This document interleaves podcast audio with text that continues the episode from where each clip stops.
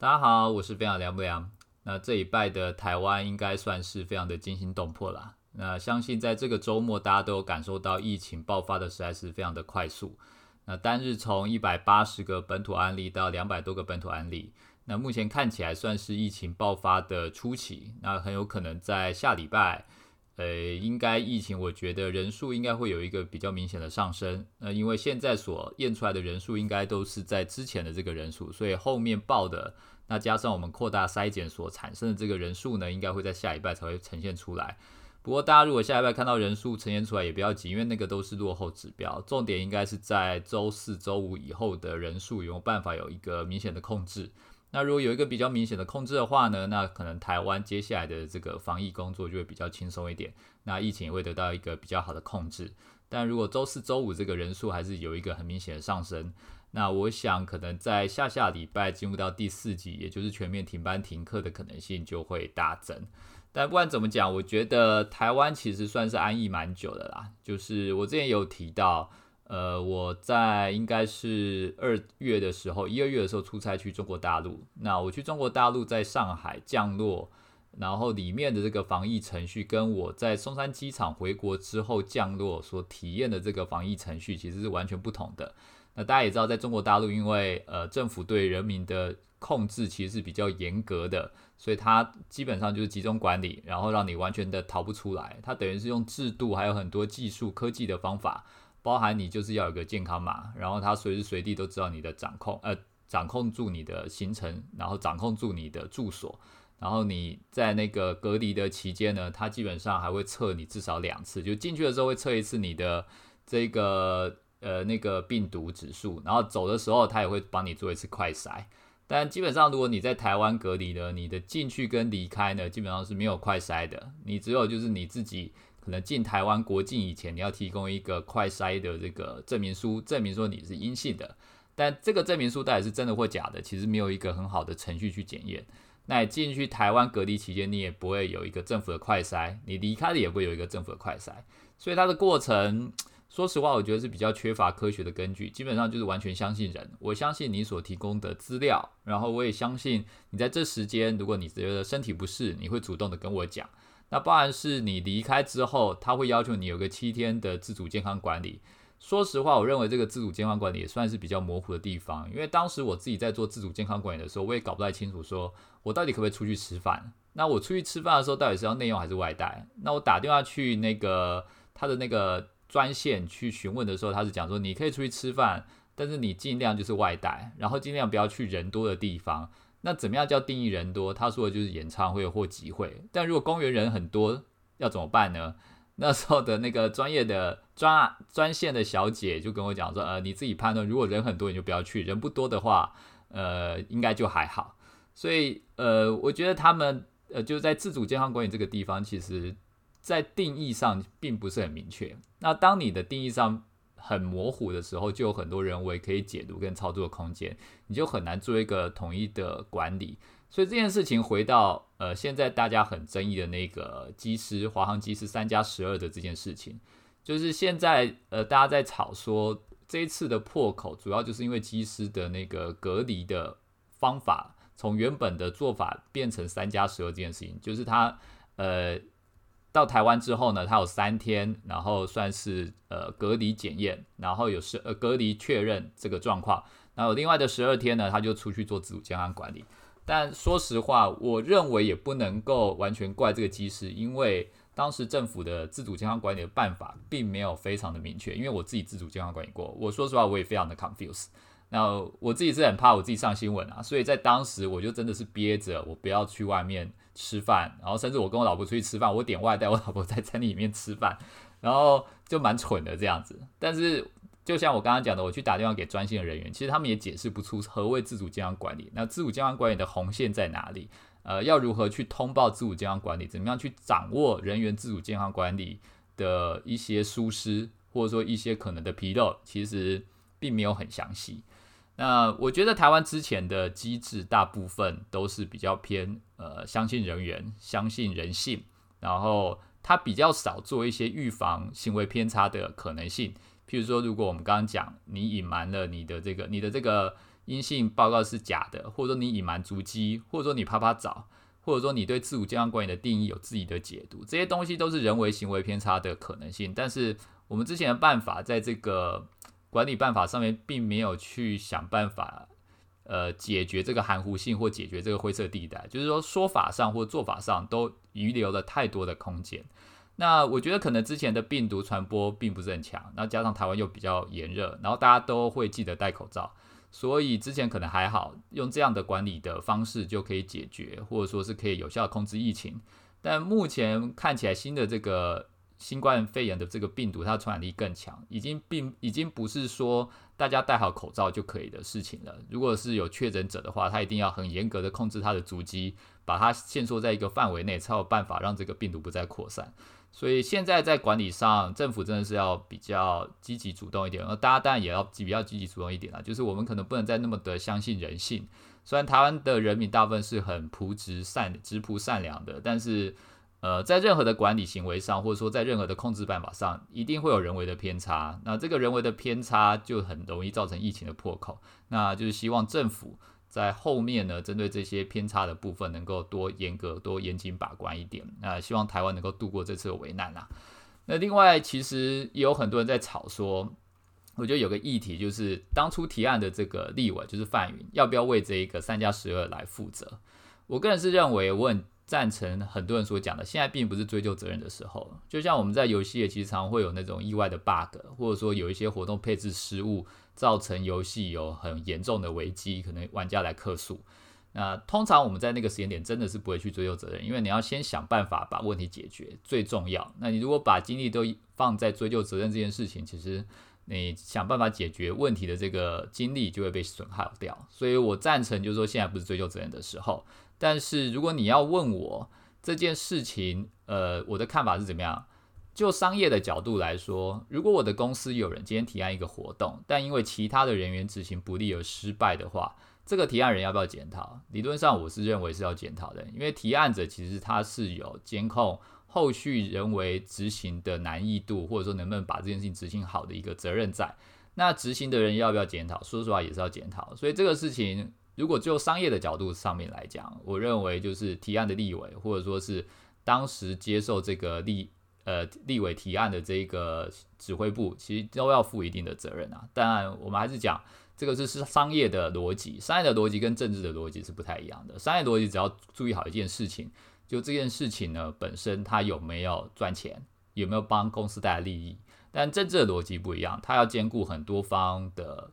利益，它的利益不是只有一方的，它有包含弱势团体、技师团体、政府、民众各方的利益角力出来的一个结果。所以，我刚刚讲的是我在商业上面我的判断，或者说我的认定。我觉得，呃，不管是提案方或执行方，本来都需要负责。但在政治上，这件事情不一定是可以这样判断的。啊，当然，我只是抒发我自己的看法跟想法。我觉得，如果呃你自己有自己的看法，你认为这件事情，呃，立委需要负责，你在下次投票，如果你是他的，你你有投票权的话，那也就针对你的想法进行这一个投票。那你如果认为他不用负责，那也可以针对你这个想法，在下一次的选举的时候去投出你的票，来表达你自己的意见。那我觉得这都是每个人的自由阐述自己意见的权利。这样子，好。那刚刚讲的其实是台湾比较偏政治层面的部分。那我们现在回到呃游戏层面的部分，就是说到底这个疫情对整个游戏产业会有什么样的影响呢？如果说以过去这一两年国外游戏业的经验来说的话，呃，台湾其实在这一两年疫情因为控制的非常好，所以我们的游戏产业的变化跟国外的游戏产业的变化其实是不太一样的。如果以国外游戏产业的变化，就是你的下载啊，就所有的游戏在呃有疫情发生，然后比较严重有封城的国家的地区，他们的下载都会有一个比较明显的提升。简单来讲，就是你的 CPI 一定会比较便宜，你的每单位的下载成本都会比较低。就譬如说，我今天如果在美国封城的时候下上一个游戏，平均我的成本原本是五块，那在疫情期间可能就会变成四块或三块，那甚至我可以获得人数又更多。但是如果以手机游戏来讲的话，你的付费很难说，就是说你的付费不一定有明显的增长，但你的下载会有很明显的增长，主要是因为经济也会受到一定的影响。然后跑进来下载玩游戏的人呢，其实很多是之前没有玩游戏习惯的人。他们主要的玩游戏的目的就是杀时间，他不一定有建立付费的习惯。尤其是他可能需要留一些钱在购买一些主要的生活用品上面，然后可能他那个经济上也会受到一些影响，所以他也没有那么多钱可以去付钱玩游戏这样子，这是一个部分。那第二部分呢，通常会因此获利的游戏都是品牌游戏，也就是它必须要有一定的品牌声势声量，就是大家都知道这个游戏一定是好玩的，然后大家都知道这个游戏一定不会倒闭。大家都知道这个游戏玩下去可以让你感到很好的声光愉悦效果，让你撑过疫情期间。所以一般来讲，譬如说以中国大陆，通常就是腾讯、网易的游戏，其实在疫情期间有获得比较好的这个收入。尤其我记得那个时候，《王者荣耀》好像还创收入还有人数的新高境界。那 Steam 在那个时候也有一个暴增。那对台湾来讲呢，就是一大部分台湾在地的厂商，可能目前游戏应该都不算是特别成功。我指手游来讲啊，不算特别成功或大品牌。那所以要在这一波疫情获得一定的利益，我觉得是有一点点难度的。那另外一点可以提出来，就是通常手机游戏厂商在这段时间，呃，虽然也有一些获益，但是比较明显的获益应该会在 PC 或者说是主机单机游戏的厂商这边。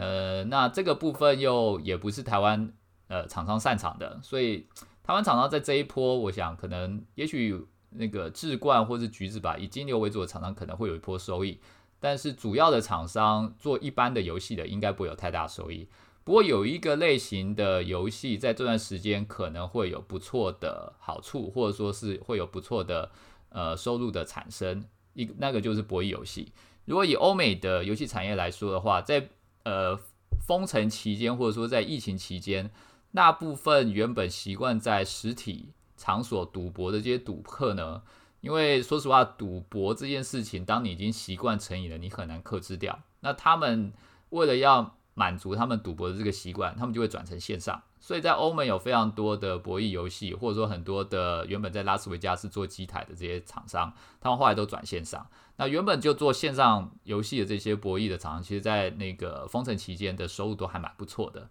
那大家也知道，台湾的博弈游戏其实做的蛮好，所以几家比较主要的博弈公博弈游戏的公司，做休闲博弈的公司，呃，在这段期间的表现，我觉得应该会蛮不错的。那这个就是产业面的部分。不过我觉得，呃，另外一个问题就是实体经济啊，实体经济会不会受到影响？虽然过一阵子，我相信很多媒体都会炒这个宅经济的部分。然后认为所有的游戏产业都会大量的受益，但除了我刚刚所讲的那些产业来讲，来产业以外，我觉得其他的游戏公司受益的程度应该也不会太高。那另外，呃，我我认为这波疫情应该会蛮快受到控制，因为毕竟我们不是第一次碰到疫情了，然后现在也有疫苗。那另外，其他国家在疫情的时候怎么做，其实大家都有在看到，所以这个并不是一个。第一次碰到的风险，那既然它不是第一次所碰到的一个危难或风险，其实大家都有反脆弱的能力在身上，那大家都已经知道该怎么做，所以我认为这波疫情应该可以很快的获得控制。那所谓宅经济的这个议题，或者说宅经济所带来的这个下载成本或收入的增加，我觉得应该大概就在一两个月之内的红利吧，这是我个人的看法。好，不过我要讲的另外一点是。呃，疫情它其实还有影响到另外一件事情，就是效率、工作效率的部分。呃，相信很多的公司，包含游戏公司，在下礼拜应该都会开始执行在家上班，或是分流上班。也就是分流上班，就是你们公司可能会有一半的人，或者说有部分重要专案的人在家工作，或者说在公司工作。那甚至下礼拜开始，有很多公司的朋友，你们可能都是在家工作。那因为我之前自己隔离过，我知道。在家工作，或者说是自己一个人，如果被关很久，然后跟外界没有联系，会有什么样的问题？那我这边提供自己一些建议啦，就是说，如果你自己在家工作的话，有几点我觉得是非常重要的。呃，第一点就是你一定要有一个仪式感，就是你要让你的，即使你在家啊，或者说你被隔离中，你还在上班，你一定要让上班这件事情是有很明确的分界的。像我自己在被隔离的时候。我是在现在讲蛮无 无聊的，但是我那时候被隔离的时候，我上班的期间是九点半，我上班的时候是会换会换那个正式的牛仔裤，然后还有我上班一般会穿的 T 恤或者说衬衫，然后到下午六点半下班的时候，我会换成短裤，还有我可能睡觉前或者说运动的时候会穿的 T 恤这样子，就是我会让上班跟下班这件事情呢，即使我在隔离或者说我在家工作，是有一个很明确的很明确的界限的。那另外呢，就是呃，我在上班的时候呢，一定会尽量想办法跟我的同事是用视讯来沟通，因为当你在被隔离或你在家工作的时候，你会不知不觉的丧失你跟工作伙伴之间的连接。这个事情呢是不知不觉发生的，你可能不会很在意，但是当你的连接越来越少的时候，你的工作效率其实是会影响的。因为我们在人与人之间的沟通，其实很大一个部分讲求的是默契，还有双方的信任感，还有双方讲玄一点，就是有点算是心灵沟通的那种感觉。你我不知道你们有没有注意到，就是说，当你跟一个工作伙伴有一定的默契，或有一定的心灵的那种感觉，就是心里有互相理解的那种感觉的时候，你们的工作效率其实是，或者说合作的效率其实是会非常高的。但当你在家工作，然后你的合作伙伴也在家工作，那你们以前都是可能用见面。你可能不用说话，你就知道他在想什么时候。那当你要转变成只能靠打字才能跟他沟通的时候，你们的沟通效率一定会变得非常非常的差。所以，像我自己就有建议我们公司的同事，你能够语音呢，就不要打字；你能够视讯就尽量视讯。你要尽可能的保持跟外界还有你的沟通伙伴的一个交流。那像我们公司在今天就是礼拜天的时候，我们还开了一个视讯会议，就让我们公司团队也不多啦，十几个人而已。那我们就是跟大家先确认一下，以后我们就要用这个视讯会议的软体，然后尽量的进行视讯会议。那也让大家知道，就是说，当你上班的时候，即使你是远端打卡，你也要进去在我们的主要的群组里面跟大家互道一声早安。然后当你打卡要下班的时候呢，你也要跟大家讲一声说你要走了。就是在你的说法上，还有我刚刚讲的你的服装上，还有你的意识上，你都要保持一个很好的仪式感，确认你是。今天有来公司上班，然后你的意识也在公司上班。那当你要离开公司的这个上班的这个状态的时候呢，你在文字上、语言上还有意识上也能很好的退出这个工作的状态。就当你有一个很好的上班的仪式感，你在下班的时候呢，才能够好好的休息。所以这个是我对于可能之前没有呃算是在家工作，或者说之前没有被隔离过工作的人的一些建议。那希望对你们有一些帮助啦。好，那最后想要聊一下，就是这礼拜有播一篇文章在我的粉丝团，那主要是在讲《愤怒鸟二》的这个游戏。那《愤怒鸟二》这个游戏呢，它的制作算是制作人或者说是这个制作总监，那这个制作总监应该算是包含设计，还有包含也呃设计经济，就是设计游戏玩法跟设计游戏经济的这个制作总监叫做 Mans Wide。那他在二零一九年的 GDC 的影片中有去聊了，他觉得《愤怒鸟二》的三大错误是什么？那在讲这个三大错误以前，先跟大家简单的说明一下《愤怒鸟》的二这个游戏的一些背景。那大家都知道，《愤怒鸟一》它算是整个手机游戏史的历史上很重要的一款游戏。你也可以说，因为《愤怒鸟一》的成功，把整个手机游戏的目光。应该说，把外界对于手机游戏的目光集中在手机游戏上，那让大家知道，原来手机游戏可以这么红。那这么红之后，可以带来这么多的收益，然后也让愤怒鸟这个 IP 一炮而红这样子。那在那个应该是二零一五年的时候，原本很成功的愤怒鸟一，它也必须要转型，要转变成愤愤怒鸟二。那愤怒鸟一，它原本是做一个付费游戏，就是你可能花零点九九美金，或是四点九九美金，我不确定，你就可以很好的畅玩。那那个是当年那个时代比较。盛行的一个算是商业模式，但到二零一五年《愤怒鸟二》发行的时候呢，整个市场其实已经开始转变为以免费模式为主，所以《愤怒鸟二》也不能免俗的，它转变为免费商城模式。呃，它这个游戏呢，大家也知道，它的 IP 是非常的著名的，所以在二零一五年七月发售的时候，到二零一五年的年底，它总共就累积了五千万个下载，非常非常的多。但问题是呢，它的收入只有一千万美金，也就是说，它每个玩家。在可能接近半年，只能贡献零点二美金的收入，这代表他铁亏，而且一定亏的超惨。因为我现在是不确定，但是我认为当年他的每个下载的成本应该不会便宜到只有零点二美金，或者说零点一美金。只要它超过零点二美金，以当年的状状况来讲，它就是一个亏的状况。那想必当年这个团队的压力一定很大。那就那个，我后来查到资料呢，虽然他们在二零一五年的状况不好，但他在二零一六年，其实他们开始加入各种的机制，包含 PVP，然后还有每日挑战赛，然后爬塔，然后还有一个叫 Strike，可能应该是呃挑战连胜的这个机制。反正他大概每一个月一个月到两个月，他就会加一个新的不同的玩法。然后应对这些不同的玩法，他的收入就开始不断的成长。那到最后，他的收入其实跟之前相比，成长大概有四到五倍左右。而在二零一六年到二零一八年呢，它在这三年在美国游戏畅销榜都一直保持在五十名左右。这其实是一个非常不错游戏，呃，诶，非常不错的成功。尤其是它这个游戏如果是一个比较轻度休闲的游戏来讲的话，它还能够在这三年一直保持这样子的这个状态，其实是非常好的。所以我觉得这个影片还蛮不错，是这个游戏其实是它一开始的状况并不是很好，但它后来做一些改变，改变了之后呢，他在后面三年的状况变得其实还不错，然后也帮 Rovio 这家公司带来蛮不错的营收。所以到底他们所谓的三大错误是什么呢？那第一大错误就是。呃，制作人认为他们太过讨好所谓的金鱼玩家。金鱼玩家并不是那个很大的金鱼哦，是那个很小金色的金金鱼哦。所以所谓金色的金鱼是什么？就是所谓的免费玩家。那这个制作人也有讲，他其实他自己就是一个免费玩家。他在玩其他游戏的时候，他自己也不太付钱。这个也就跟我之前在 Facebook 有写过的一篇文章，呃，说的到底有点类似啦，就是说。呃，很多的制作人或者说游戏企划人员，他们其实大部分都是免费玩家，那他们也会以自己成为一个免费玩家自豪。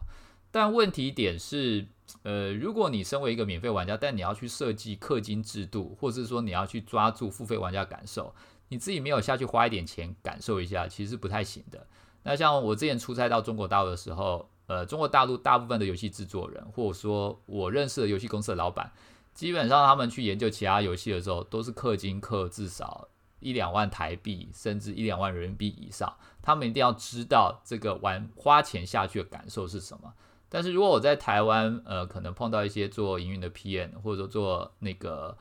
呃游戏企划的人员，他们大部分都还是免费玩家为主。但这个事情其实是，嗯，我觉得有一点需要讨论啊，并不是说一定要你花那么多的钱。然后去玩这个游戏，因为有些人其实会讲说，那公司又不付我钱，我为什么要自己去研究这个游戏？那这个就见仁见智啊。你会有付出，你当然就会有些收入。那如果你不愿意付出，那你可能就要想办法怎么样去弥补你跟其他游戏开发者之间认知的差距。你可能就是要想办法进入这个游戏里面，了解这些付费玩家到底在想什么，你要接近他们，然后可能想办法从他们的嘴巴或者说从他们的文字中挖出他们对付费设计的一些体验感。否则，光靠你自己一个免费玩家，你就要去揣摩付费玩家感觉。我认为这个难度是很高的，因为每个人就只代表每个人最熟悉的，或者说他所代表的，就是他自己这个行为所代表的客群。所以，如果你就是一个免费玩家，你很熟悉免费玩家是什么，那你设出来的东西，理论上来讲，就会比较符合免费玩家的喜好。那以这个案例来说呢，对这个制作人来讲，他自己的反应也是，因为他是个免费玩家，所以他设计出来的东西，就是对所谓的金鱼。这种小的，然后数量很庞大的，但是对收入没有太大帮助的金鱼玩家来说是比较喜欢的。但问题是，对于真正的会啊，就是金鱼大的金鱼来讲，可能没有办法去触碰到呃这些金鱼的喜好，所以这个是他前期所犯的错误。那我们也可以看到他在第一年的收入的确是不太好这样子。好，那第二个是他讲，就是他觉得创作者就是他自己当时的主观意识有点太强了。他这边讲的是 helicopter parenting，呃，直升机的父母的监控，我不知道怎么翻，但我翻成中文应该就是创作者的主观意识太强，所以你会觉得你想的就是对的，然后你会用你的主观意识去设计游戏该走的走向。那我认为这个是没办法，说实话，因为呃，每个人其实都会有主观意识，大家都会想要客观。那当你客观的时候，到底这个客观是主观上的客观，还是客观上的客观？这个是真的很难。那像他所讲的，他认为他主观意识太强的两个案例是：第一个，当时的愤怒鸟是一个很大的 IP，所以他认为他们已经导入了几千万的玩家。那他们今天要设计愤怒鸟二的时候呢，他们应该要想办法让游戏做得更难，因为当时有那么多成千上万的玩家都玩过愤怒鸟一了。那他如果还是用很简单的这种玩法模式去试去。呃，应对他们的玩家的话，那很可能玩家会觉得太简单，然后就流失。所以他们做了一些蛮特殊的机制玩法，但后来发现玩家根本玩不懂，根本去没有照他们的玩法设计去玩。所以这是他认为第一个，他认为可能自己太主观的一个问题。那第二就是他们一开始也觉得说，它原本是一个付费游戏，那付费游戏就很简单，你就是玩愤怒鸟本身的这个游戏的乐趣的机制，就是你要拉弓弹，呃，拉那个弓箭嘛，弹弓嘛，然后愤怒鸟飞出去去撞东西嘛，这个是它原本的机制。但是他很担心这个机制以外，他再去加其他的玩法，可能会让这些玩家的聚焦有点失焦。就是这些玩家，如果你去给他设计 PVP，给他一些强化系统，然后给他一些每日登录任务啊，给他每日挑战任务，跟原本的这一个付费的愤怒鸟一比起来，玩家会觉得太复杂。这是他的认定。所以你可以看到，他应该是在一年之后，他才开始的加入这些我们刚刚讲的 PVP，然后每日挑战。然后甚至一些比较特殊的节庆活动，但是你可以发现，就是当他一年后加入这些活动之后，诶，他的收入其实变得非常的好。所以对制作人来讲，他自己在思考，就是其实他如果一开始就去做这件事情，那会不会不用等到一年，一开始的成绩就可以如他想象的不断的爬升，而不用等到一年之后，他们走投无路的再去设计这些东西？那可能这个就是他自己觉得主观意识上，他当时可能太固执的几个点。那就如同我刚刚所讲的，我觉得主观意识这件事情是没有办法避免的，你没有办法知道你自己是主观或客观，所以唯一能够做的就是在数据上做验证。就是如果对于他来讲能够重新做一次，我想比较好的做法应该是，呃，他在二零一五年上市的时候不应该直接就全全球首发就直接冲了，他可能先选个国家，譬如说澳洲、纽西兰，先去测一下玩家的感觉，测一下玩家的留存，测一下玩家付费。他大概就会知道他在全球做同步发行的时候会得到数据是怎么样。那有些包含我们刚刚讲的游戏太难，或者说是游戏的机制太简单这些问题，呃，可能在当时首播测试就可以发现，而不用等到一年，他们已经发售，然后花了非常多的钱，然后收了很多的样本，才发现说啊，当时的一些决策是错误的。所以我觉得这个是营运或者说营运策略上。这几年比较精进的地方啦。现在大家都知道，你所有的游戏要上全球前，你一定要进行测试，否则那个钱钱丢下去打水漂。尤其现在的 CPI 广告成本又这么贵，打水漂的那个痛苦啊，有时候可以直接毁掉一家公司的。OK，这是第二个部分。那第三个部分呢？呃，我觉得这个是我比较有感触的，就是这个资人有讲，他们忘记了一个游戏的本质其实是乐趣。当时《愤怒鸟二》的三十日留存呢，他说一直就是六点七 percent 左右，就这个对他来讲是一个魔术数字，他不管怎么调呢，都没有办法把三十日的留存调超过六点七 percent。那可能有些人会觉得三十日留存六点七 percent 应该还不错，因为就现在的重度 RPG 手游在台湾来讲，你的三十日留存到五 percent 应该就还蛮好的。但《愤怒鸟》这个游戏呢，它并不是一个重度 RPG，也就是说它的付费力前期一定不会太好。所以，如果这个游戏的付费率并不是太好的话，它的留存又差，没有办法超越一般的重度游戏，那等于它既没有一般呃休闲游戏的优点，那它呃又没有办法就是像重度游戏这样能够带来很好的收入，那这个游戏铁定就会失败。所以当时他们一直在不断的想，怎么样让它的留存更高，它的目标应该至少要十 percent 甚至十五 percent 左右，在三十日留存的部分。那他那时候就想要加很多机制，包括刚才讲的工会。然后 PVP，然后可能做一些强化，然后他自己在影片也讲到要给愤怒鸟一个很大的斧头，一些神器，反正很各种很夸张的机制，在他的这个脑海中，在每天睡觉的时候都在想。但等到他后来跟他的其他的那个 team 的成员有一些交流，他发现就是说，其实他加的这些机制呢，都只能让已经留在这个游戏的人感受到乐趣，就是。这些机制都是所所谓的游戏功能的部分，它只能让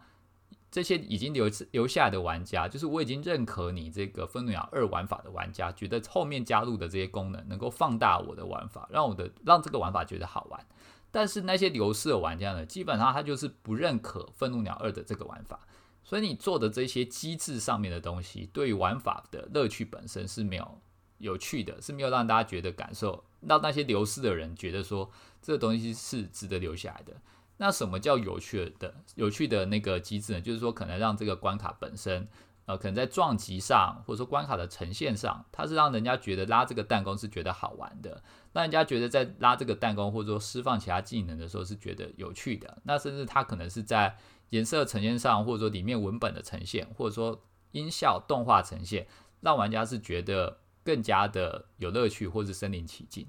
那为什么会觉得这件事情是很有感触呢？因为像我们营运或者说做 PM，我们常常会需要去调整游戏的数据，那通常就是要去调整留存。那调整留存呢，一般来讲有几个做法，最常做的做法就是我们去看这个等级分布图，哪一个地方等级人数堆积最高。譬如说从一到二十级都是呃一个流失很高的等级区间，那通常第一级的人数呃存留的是最多。那到二十级的时候，存留是最少。那我们就看这一条线呢，在哪个地方有没有凸出来。譬如说，在十五级的时候，它凸了一根很长的这一根人数的量在那边，然后它比可能十四级或十六级都多了百分之五十人驻留在那边。我们就会去研究，在那个地方是不是有什么机制对玩家来讲太难，或者说有碰到什么 bug。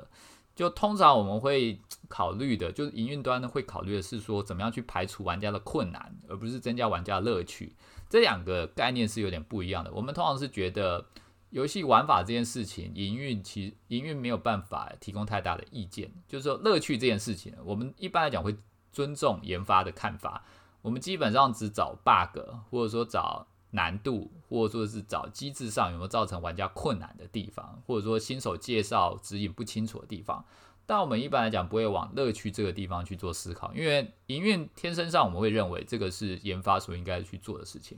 但是在未来的趋势，或者说我们现在在讲游戏的趋势，其实营运跟研发已经形成一体了。就是呃，营运跟研发已经很难区分区分彼此，他们必须要合而为一的，好好去想一下怎么样让游戏变得更好。所以我认为现在的营运可能在调整游戏的留存，或者说在调整游戏的数据的时候。也许也要开始思考，怎么样让玩家觉得更好玩，而不是只是单纯的让玩家变得比较简单，或者说让玩家更清楚了解这个游戏。因为你即使让它变得更简单，让它变得更清楚了解这个游戏，如果游戏不好玩，玩家还是会流失的。所以我觉得这个是一个还蛮不错的一个经验的传承啊，或者说经验的分享，就是呃，游戏的最终的本质还是乐趣这件事情。那当然，因为我们现在在台湾。呃，手机游戏市场上，我们看到很多所谓的 fan game，不能说 fan game 啊，其实这样有点不大，就是所谓的呃点点点游戏，或者所谓的以机制玩法为主的游戏，就是它的乐趣本身并不多，它主要在于给玩家成就感或给玩家刺激感。那久了，大家就会被训练觉得说，哎呀，这好像就是游戏真正的本质。事实上不是的，游戏真正的本质应该乐趣还是占有蛮。多或者说蛮重要的一个位置，只是因为我们呃看多了这类型的游戏，这类点点点或这类以机制为主的游戏，我们忘记了乐趣这件事情的重要性而已。OK，好，那以上就是今天的 Pocket，今天聊了蛮多的，今天聊了包含防疫的一些看法，然后就是大家接下来在 Work from Home 可能会碰到一些问题，然后包含仪式感的重要，然后最后有讲的就是 GDC 的这个影片《愤怒鸟二》，它所呃当时面临的三大错误是什么？那希望今天的 podcast 对你有一些启发。那也希望接下来大家口罩戴好，然后防疫做好，大家一起撑过这一次的难关。好，谢谢大家，谢谢，拜拜。